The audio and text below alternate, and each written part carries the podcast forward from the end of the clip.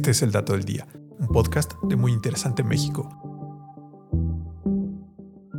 Y hoy nos preguntamos, ¿por qué se ha encogido el cerebro de los gatos con el paso del tiempo?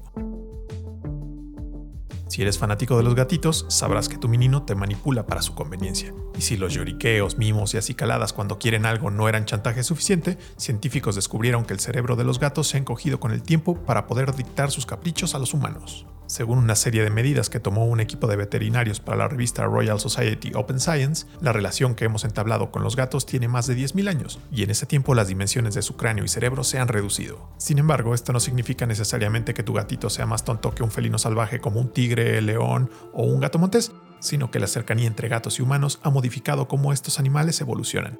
Esto se debe a que a lo largo de los años las necesidades de los gatos han cambiado, pues pasaron de animales cazadores a mascotas, cuya comida usualmente se encuentra a unos pasitos de distancia de donde duermen.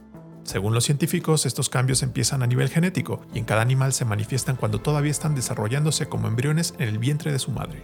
Y en el caso del cerebro de los gatos, este estado marca el inicio para la formación de todo su sistema nervioso que conecta las neuronas con el resto del cuerpo. Así que como los gatos domésticos tienen resueltas muchas de sus necesidades básicas en casa, no necesitan cazar tanto como los felinos salvajes, más que la ocasional lagartija.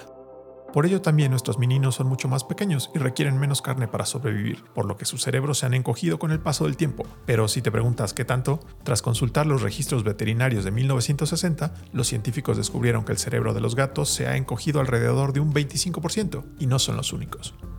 De hecho, estos cambios en el volumen craneal han sido bien documentados en especies domesticadas, incluidas ovejas, conejos, perros y muchas más. No obstante, parece que en el caso de los gatos, que suelen ser los reyes de la casa, este proceso se ha acelerado bastante, lo cual podría suponer cambios importantes para el futuro de la especie. Así que quién sabe, quizás en unas generaciones más los gatos finalmente terminarán por dominar al mundo. Maullido siniestro. Este fue el dato del día. No olvides suscribirte gratis a nuestro podcast y seguir todos nuestros contenidos en muyinteresante.com.mx.